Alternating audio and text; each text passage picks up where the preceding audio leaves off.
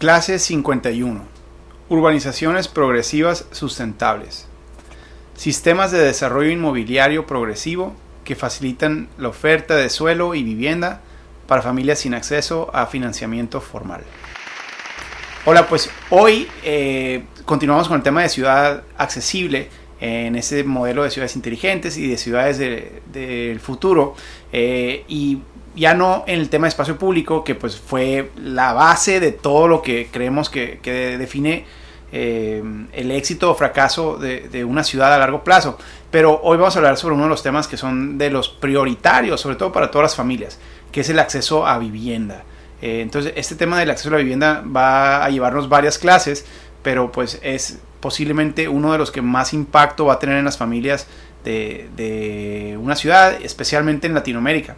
Y hoy pues empezamos con este reto para Latinoamérica de acceso a la vivienda. Entonces, parte del problema, aunque logremos mucho lo que hemos estado platicando, de desarrollo económico, de movilidad, de diseño de espacios públicos, calles, banquetas, parques, todo esto, eh, si lo logramos de maravilla, todavía podemos estar en una situación que nos puede destruir mucho de eso y mucho de lo que vamos a platicar en, tema de resiliencia y de medio ambiente.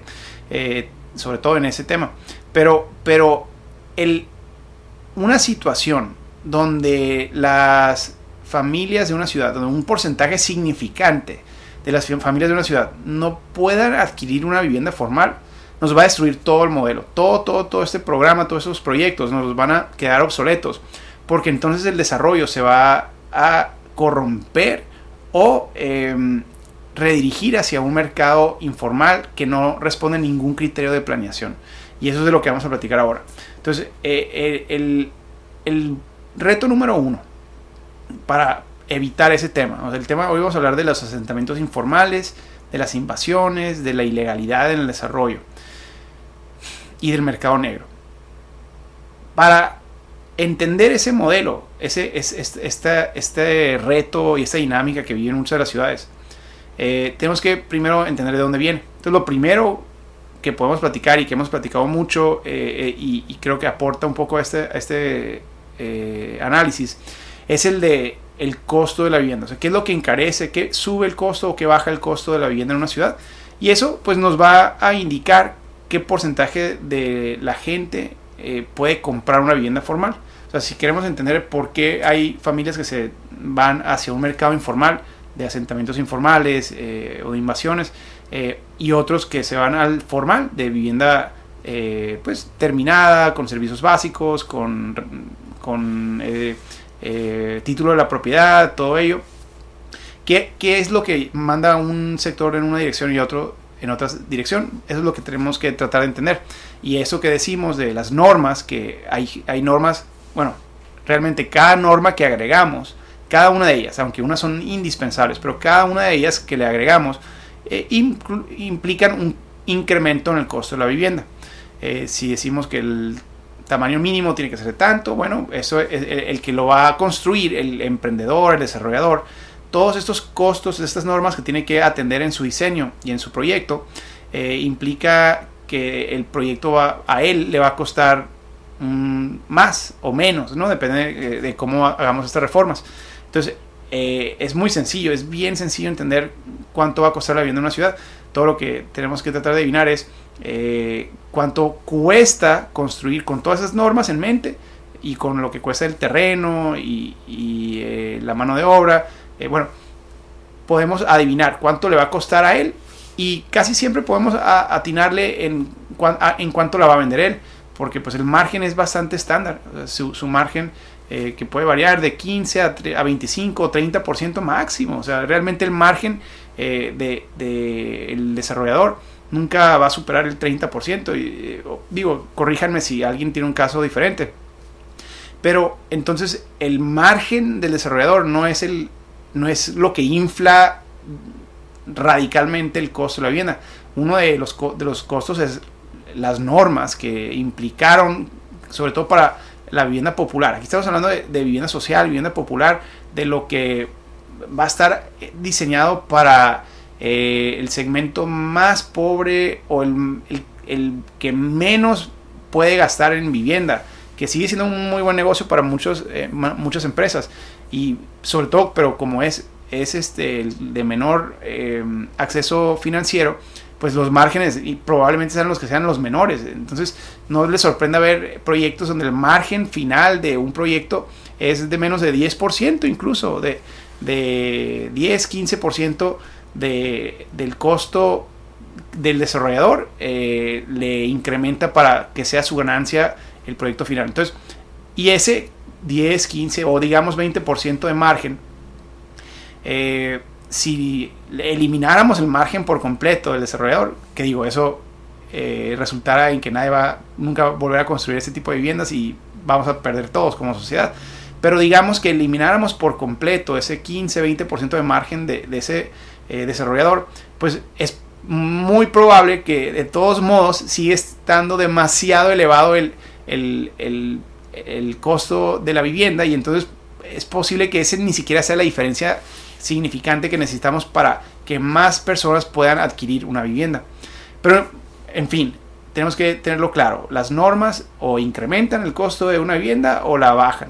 Eh, hay algo que platicar de la competencia, que ya hemos platicado mucho, de cómo el margen se baja eh, lo máximo posible entre más competencia permitamos. Y eso también tiene una implicación de las normas. Entre más normas complejas tengamos, menos competencia hay, porque entonces solamente un par de grandes desarrolladores eh, monopolizan la industria porque son ellos los que tienen los abogados y son los que tienen las amistades o que saben navegar el, proceso o que tienen el capital para, para aguantar que el proceso sea demasiado lento y que les tome 4 o 5 años el proyecto entero, ¿no? O más en muchos casos. Eh, pero bueno, eso, digamos, pensando en cómo bajar el, costo de la vivienda eh, a través de la competencia y a través de las normas. Pero esto ni siquiera es de lo que estamos platicando hoy. Aunque va a jugar un rol importante, sobre todo en siguientes clases, el tema de hoy que vamos a platicar es que en México y en Latinoamérica, eh, el porcentaje de familias que a lo mejor y les alcanzaron una vivienda, o sea, por la cantidad de dinero que ganan, a lo mejor y aunque sea vivienda media cara, les alcanzara, digamos, en, el mejor de los casos. El problema es que un, hasta un 50, en México 60, pero en, muchos países, en Latinoamérica en general, eh, alrededor del 50% de la población trabaja en el mercado informal. ¿Qué significa eso? Es, es, es este factor uno de los que determina mm, más radicalmente la manera en que se construyen las ciudades actualmente. Eh, y lo tenemos que entender para resolver. Si no resolvemos esto, nada de lo demás va a funcionar si hasta 50% de las familias, de las personas, trabajan en el mercado informal, eh, que significa que no, necesariamente son pobres, eh, algunos sí, algunos no, pero pueden este, ser clase media incluso, pero al trabajar en el mercado informal, entonces no pueden acceder financiamiento formal, porque informal significa que trabajan en todo tipo de industrias que no están bien reguladas o que no están bien fiscalizadas, entonces eh, para todo tipo de criterios legales, eh, pues ellos no, no tienen ingreso, realmente legalmente no tienen ingreso, aunque sí tienen ingreso, pero lo que reportan, porque muchas veces eh, tienen varios empleos o, tienen un empleo formal y aparte un ingreso extra de, fines de semana, de tianguis, de ventas de segunda, de todos esos ingresos extras que tienen las familias que no lo reportan, que en muchos casos es el, el único ingreso. Eh, los vendedores ambulantes, los, eh, los trabajadores informales de construcción, de casa, de jardinería, eh, una infinidad de industrias, de, microemprendedores sobre todo, que, que, les generan un buen nivel de vida en cuestión de ingresos comparado con el trabajo formal de maquiladoras o de, o de industrias formales, pero pues que no les representa ningún tipo de, de beneficio social, no, no, tienen seguro social, no tienen acceso a créditos hipotecarios, que eso es lo que queremos platicar hoy. Este, y ese es el gran reto, que familias que aunque tienen un flujo de ingreso eh, razonable, eh, no tienen manera de conseguir un préstamo, para nada, incluyendo de vivienda en muchos de nuestros países. Eh, y entonces, ¿cómo le damos vivienda a personas que sí tienen dinero y sí tienen ingresos, pero no tienen manera de comprobarlo o no tienen manera de conseguir un préstamo. Porque si, si se ponen a pensar lo que eso implica, y muchos de ustedes posiblemente lo han vivido, es que para comprar una vivienda, eh, pues el costo va a ser de 3, 4, 5 años de, de, de, nuestro ingreso eh, íntegro. O sea, pues nadie tiene 3, 4, 5 años ahorrados en su cuenta de banco. Bueno, ni siquiera tienen en cuenta de banco ellos porque no pueden depositarlo, porque los encuentra Hacienda. Entonces, eh, pero en fin, aunque tengan liquidez, muy pocas personas tienen tantos ahorros. De hecho, el, el, pensar en una familia que tiene seis meses de ahorro es ya un gran éxito financiero, es el ideal en, en el tema eh, de planeación financiera y, al que los invito a todos ustedes a considerar para ese colchón de emergencia, le, le, dicen algunos especialistas. Pero aún así sigue siendo un reto muy difícil. Eh, pero lo que sí es sin duda es que 3, 4 o 5 años de ingresos íntegros en ahorros eh, líquidos, nadie los tiene, o, cuando menos no el segmento que estamos platicando hoy. Eh, y entonces, ¿cómo van a comprar una casa terminada si no pueden sacar un préstamo y si no tienen 3, 4, 5 años de ingresos íntegros disponibles para comprarla en efectivo? Ese es el gran reto que tenemos con ese tema de la, de la, del mercado informal. Porque entonces lo que ocurre es que genera, se, se, todas esas personas necesitan vivienda. Sí o sí tienen dinero, pero no tienen manera de comprar una casa, pero necesitan casa. ¿Qué hacen? Bueno, en muchas sociedades eh, ese segmento se obligaba a rentar. Eh, y, y, eso es, es, una industria muy razonable que vamos y tenemos que platicar mucho de ella, sin duda es algo que podemos impulsar y que debemos impulsar.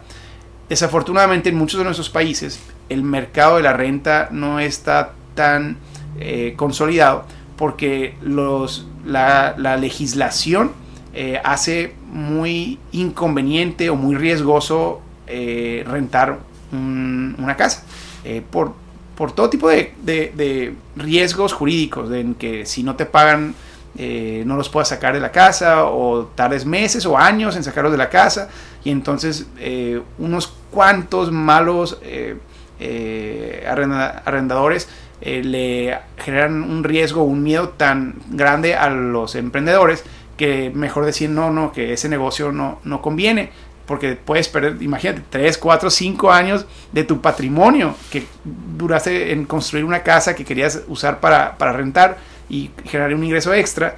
Eh, ahora resulta que esos 3, 4, 5 años de ingreso se van a ir a la basura porque no puedes sacar a alguien que, que decidió que no te quería pagar.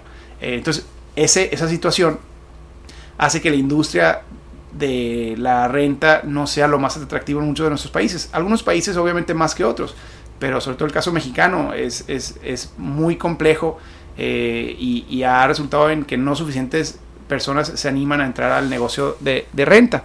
Y entonces seguimos con el problema de que 50-60% de las familias entonces no tienen dónde vivir. Tienen dinero, pero no tienen dónde vivir. Eh, y sí, aquí hay un caso que hacer para reformas nacionales, pero son muy complicadas y son muy ideológicas en este caso y mucha de nuestra filosofía de lo que estamos proponiendo es enfocarnos en soluciones locales. mucho de esto, pues sí, que reformas nacionales pudieran eh, o legislación nacional pudieran resolver. Eh, asumimos que ninguno de ustedes eh, tiene la facilidad de lograr eso y menos en el corto plazo y tenemos que tener soluciones inmediatas para este reto dentro de nuestras ciudades. Por eso vamos a platicar de alternativas que sí estén en nuestro control el día de hoy. Bueno, pero hablando de, asentamientos informales, eh, porque pues los estamos asumiendo que son una de las peores consecuencias de, esta situación que estamos explicando eh, y que destruyen todo un modelo de ciudad.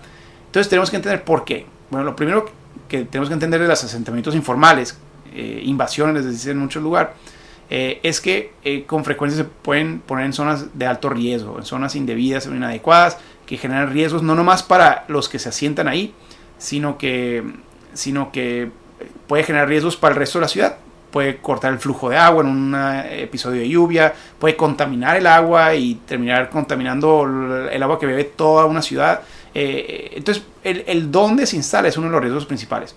Pero bueno, y creo que me brinque hay un, un concepto nomás, que quede claro que al no tener acceso a vivienda, a poder comprar una vivienda y, ni porque no tienen acceso a crédito eh, bancario y no tienen los ahorros, pero también por no poder rentar vivienda eh, o tener suficientes opciones de renta de vivienda, estamos, estamos aquí diciendo que hasta 50% de las familias de Latinoamérica van a verse obligados a buscar una solución eh, sí o sí. Y muchas de las únicas soluciones que encuentran son ilegales o son informales, eh, irregulares de cierta manera u otra. Unas más ilegales que otras. Eso es a lo que le estamos diciendo asentamiento informal o invasiones. Donde entonces un... Bueno, y, de hecho, para los que no conocen el, fenómeno, muy, muy brevemente, eh, el fenómeno de los asentamientos informales o del mercado negro de, la vivienda es puede, puede tener varias mm, variantes. Una muy común es donde un dueño de un terreno quiere desarrollar el terreno, eh, pero eh, identifica esta gran oportunidad de hasta 50% de las personas de esa ciudad que están buscando un lotecito, un terreno donde construir su propia casa, eh, pero no tienen ni el ahorro suficiente para comprar el lote de contado pero mucho menos tienen el dinero para comprarlo con casa ya terminada. Pero tienen dinero y tienen bastante dinero. Entonces el, terrateniente o el dueño de ese terreno se da cuenta que él puede entrar al negocio de, vender terrenos fiados. Ese es el gran negocio del, mercado negro de la vivienda. Es vender terrenos fiados. Y eso implica varias cosas. Implica, primero, que lo puedes vender caro, porque esa persona no tiene ninguna otra opción, te tiene que comprar a ti. Eh, segundo, significa que no tienes que invertir gran cosa tú, porque como esto es ilegal de todos modos y, no tienes el dinero para urbanizar realmente, pues no vas a poder meterle mucho dinero a tu proyecto todavía. Entonces tú vas a fiar y les vas a prometer a lo mejor algunas inversiones de, de infraestructura, tú como desarrollador, tú como dueño del terreno. Pero más que nada les empezamos a vender influencia política les decimos, mira, yo soy amigo del alcalde o yo soy compadre del secretario de infraestructura. Y entonces eh, ustedes métanse, yo les voy a empezar a vender el terreno, voy a hacer una división con cal, así nomás pintada, con pintura o con cal. Eh, y te voy a vender tal número de lote, te voy a dar una notita que diga que tu, terreno es tal terreno y te voy a dar recibos cada vez que me des eh, un pago mensual porque te voy a financiar, te voy a fiar. A lo mejor te pido un adelanto, pero todo lo demás te lo, voy a ir te lo, me, lo vas a ir pagando tú lentamente. Eh, pero entonces tienes que confiar en mí, porque como esto es medio ilegal, realmente no hay seguridad para ti como comprador. Y eso genera violencia, genera muchas intimidaciones, todo un sistema de, de cobros este, con, con, con, músculo, básicamente, ¿no? Para que les dé miedo no, no pagarte a ti como, como desarrollador. Eh, pero pues por otro lado también implica eh, el, este, el riesgo para ellos de que alguien no les pague y luego no los pueden sacar y resulta que ellos tienen eh, pues igual amigos que están metidos en temas de delincuencia y bueno, todo eso se va pasando la factura a los demás compradores también. Bueno, ese es el gran negocio de las invasiones y de los asentamientos informales, es vender terrenos fiados eh, irregulares ilegales, o ilegales eh, sin, sin ningún tipo de seguridad jurídica para el comprador, que eventualmente se va regularizando. En muchos casos ya cuando se termina el proyecto, con esa influencia política que platicábamos de estos terratenientes, eh, van logrando meter ciertas gestiones de inversiones públicas a su terreno para que el gobierno pague las calles, para que el gobierno pague el agua. Y entonces los compradores eh, van en el tiempo, después de años, después de décadas, van viendo que es don, ese terrenito que compraron donde al principio vivían en una casita de cartón, una casita de madera, eh, y que tenían que comprar pipas para poder tener agua y que tenían fosa séptica para que no se apestara demasiado su casa porque no tenían drenaje. Bueno, al paso de 10, 20 años, a lo mejor ya viven en una zona completamente urbana, donde ya tienen agua, drenaje, ya incluso pavimento en muchos de estos lugares, y todo se ha ido logrando a base de, presión política, de gestión, eh, y al final tienes tu casa terminada. Eh, y, pues lograste vivir en un lugar y tenías dinero y lograste vivir en un lugar. Eso es el logro de, esa, de esa situación. El problema es que muchas veces eh, el que te vendió la casa te la cobró varias veces porque cuando creíste que ibas a, terminar de pagar, pues resulta que vendió todo el terreno a otra persona y tuviste que volver a empezar a pagarlo porque la otra persona no tenía conocimiento de que ya había personas viviendo dentro de ese terreno. Número uno. O te fue agregando costos extras escondidos. Si los bancos lo hacen, ¿cómo no lo van a hacer estos desarrolladores que trabajan en el mercado ilegal, como si fueran, porque al ser mercado informal o mercado negro, pues tienen las mismas condiciones que el de un cartel o el de una pandilla. que pues habrá pandillas más bondadosas, pero pues aquí es realmente a la suerte si te toca una violenta o una bondadosa en tu operación o en tu comunidad. Lo mismo con un mercado negro de vivienda. Ahora, esa es una variante y esa es de las más comunes, eh, sobre todo acá en el norte de México. Pero obviamente hay otras variantes muy similares, pero que donde ya no es el dueño del terreno el que impulsa el desarrollo, sino que son organizaciones políticas, son sindicatos, son, son grupos delictivos incluso, donde organizan un grupo grande de personas para meterse a invadir un terreno público, un terreno nacional, un bosque nacional, eh, un, arroyo, lugares que no, pueden ser desarrollados legalmente. Eh, bueno, al meter a gente a esos lugares, eh, por los temas de derechos humanos y temas así, de repente está una situación donde la autoridad ya no puede meterse a sacar a nadie, ya tiene que hacerse la vista gorda o tiene que empezar un proceso muy lento que, que probablemente, y esas organizaciones lo saben, eh, fracase ese proceso de parte de la autoridad. Entonces, estas organizaciones, que son más realmente como pandillas, son las que, las que organizan grupos para meterse a, robar terrenos que no son suyos y se hacen de ellos. Y, le dan la misma protección eh, a, sus clientes que son agremiados de su organización de una manera u otra. Eh, paracaidistas, les dicen muchos, este, bueno, les dan cierta protección a través de la violencia, a través del crimen, para asegurar que nadie lo saque. Eh, pero también cobran con ese mismo nivel de, ferocidad. Entonces, es, una dinámica muy, muy compleja y muy peligrosa eh, que no se le desea de una manera práctica sostenible a una comunidad. Bueno, ese es el reto que tenemos que resolver. Eh, y, pues obviamente es aún peor cuando se dan lugares inadecuados a este proceso y desafortunadamente es lo que le está generando actualmente eh, una solución de vivienda hasta 50% de las familias. Entonces el quitar esta solución de golpe sin una alternativa eh, pues puede resultar en una situación todavía peor. Por más que nos quejemos y más que critiquemos esta situación, el no tenerla pudiera haber significado eh, ver a familias acampadas sobre las banquetas eh, en millones, no nomás este, unas cuantas de ellas. ¿no? Entonces, cuando menos le ha dado esa opción. Algo positivo que vale la pena comentar al respecto es que en algunas ocasiones, en, muchas ocasiones incluso, cuando esos proyectos se les da una traza adecuada, o sea, una planeación en un planito, pero con una traza de espacios públicos bastante decente, una cuadrícula decente, eh, en un lugar que no es de inundaciones o que no representa riesgos significantes.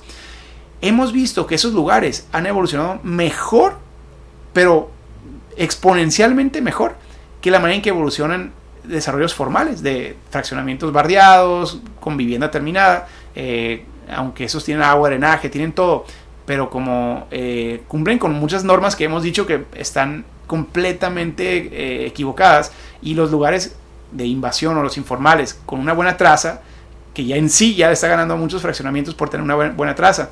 Eh, y como aquí no pueden bardear, porque pues eso implica un costo extra, pues tienen que regresar a usar los criterios urbanísticos de una buena traza. Y entonces eso le atina bien. Pero aparte, pues ya no tienen esos temas de separaciones de usos de suelo, de densidades máximas, de lotes mínimos, de coeficientes de ocupación, de cajones mínimos.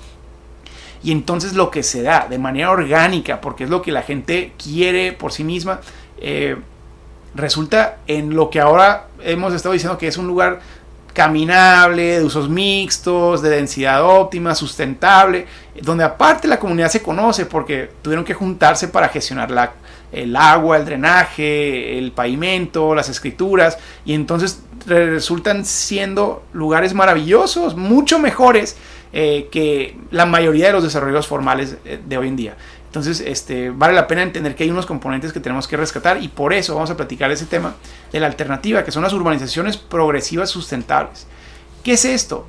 Es lo mismo, es exactamente lo mismo, pero bajo un proceso legal, formal, eh, que genere competencia, que genere cierta protección eh, básica para los compradores de, esos terrenos, pero sobre todo que garantice eh, evitar los errores más preocupantes de este proceso. Entonces, ¿de qué estamos hablando? De evitar que se asienten en lugares inadecuados, en zonas de inundación, en lugares que van a destruir la ecología de un, y, la, la salud de una ciudad entera pero cuando menos, sino del el desarrollo en sí. Entonces, eso es una, eso, esa es la alternativa que estamos planteando. son esas organizaciones progresivas sustentables, que es lo mismo, son modelos de desarrollo para la autoconstrucción, donde el comprador va a comprar el lote y va a construir su propia casa. Entonces, el, tan solo permitir el modelo de autoconstrucción de manera formal ya es un gran avance, porque entonces ya la persona solamente tiene que comprar el terreno y eso pues puede ser más razonable. Eh, pero aparte, si permitimos que eso, ese, esa compra ocurra en un proyecto progresivo, ¿qué, significa urbanización progresiva? Significa que el, el, agua, el drenaje, el pavimento, el alumbrado público, todo eso que el desarrollador tiene que invertir desde el principio. En este caso estamos diciendo que lo puede ir construyendo de manera progresiva. No se tiene que preocupar por meter toda esa inversión al principio, porque se asume que al principio no va a tener eh, un financiamiento hipotecario o, bancario para construir todo eso. Entonces, como se asume que va a ese mismo dueño del terreno financiar los lotes y le van a estar pagando mensualmente, entonces se le va a dar la oportunidad de que él mismo, con su ingreso que está generando con esas ventas, vaya metiendo muchos de esos servicios. Obviamente, eh, se, en un esquema legal razonable, se tiene que exigir eh, de un principio ciertos, eh, cierta infraestructura mínima, que puede ser el agua, puede ser tan solo el agua en un principio o agua y drenaje. Y eso, si evitamos lo demás, como el asfalto y todo ello, pues le va a dar una dignidad mucho mejor al proyecto en sí. Pero tenemos que entonces tener sistemas para aprobarle una traza, asegurar que esté bien ubicado el sitio, que no se pueda todavía cualquier terreno, sino que el terreno tiene que cumplir ciertas condiciones mínimas, tiene que tener eh, un porcentaje o cierto eh, diseño de espacios públicos, de parques, de vialidades, que de nuevo tiene que ser con costo al mismo desarrollador. Porque algo que no comentamos es que el otro modelo le pasaba la factura a la ciudad entera. Entonces, pues sí, el desarrollador, el dueño ganaba dinero eh, y las familias compraban el terreno probablemente caro porque se lo vendían dos o tres veces eh, en, su vida el terreno y pues ya resultó caro. Pero de todos modos, la infraestructura la tenía que cubrir la ciudad con costo al resto de la ciudad. Entonces, eh, el, gran ganador era el desarrollador que ganó dinero doble o triple y no, no le costó nada. En este caso, ya la ciudad no, no debe, por eso sustentable, también financieramente sustentable. Tenemos que generar esquemas para que los mismos compradores y, y el emprendedor o el desarrollador eh, se hagan cargo de los costos en su totalidad, aunque tome mucho tiempo, pero tiene que haber mecanismos bien definidos para que ellos lo paguen. Entonces tenemos que definir el modelo financiero, el modelo financiero y el modelo jurídico para que esto funcione. Porque en muchos casos eh, puede haber el riesgo de que el desarrollador diga, sí, sí, yo lo hago, pero si es nomás por palabra, hay mucho riesgo. ¿Qué pasa si se muere? ¿Qué pasa si, si eh, pierde eh, algún tipo de proceso jurídico y se termina desarrollando el proyecto entero, pero queda sin infraestructura. Bueno, ¿cómo se le hace? Mi recomendación, lo que hemos trabajado con algunas ciudades, es que eh, la autoridad eh, municipal y estatal en conjunto, para no dejar tentación de corrupción, tengan un sistema de fideicomisos o, de, o de de seguridad jurídica que garantice que en caso de que el desarrollador no cumpla con sus, con sus eh, obligaciones, eh, se le quite una, una, parte del terreno que se dejó eh, en comodato, por ejemplo, y que se use para financiar, ahora sí a través de su venta o de su comercialización, el, el costo faltante para terminar la infraestructura. Entonces, meter ciertos candados o mecanismos para asegurar que el proyecto final sí se, sí se eh, concrete. Va a ser muy importante.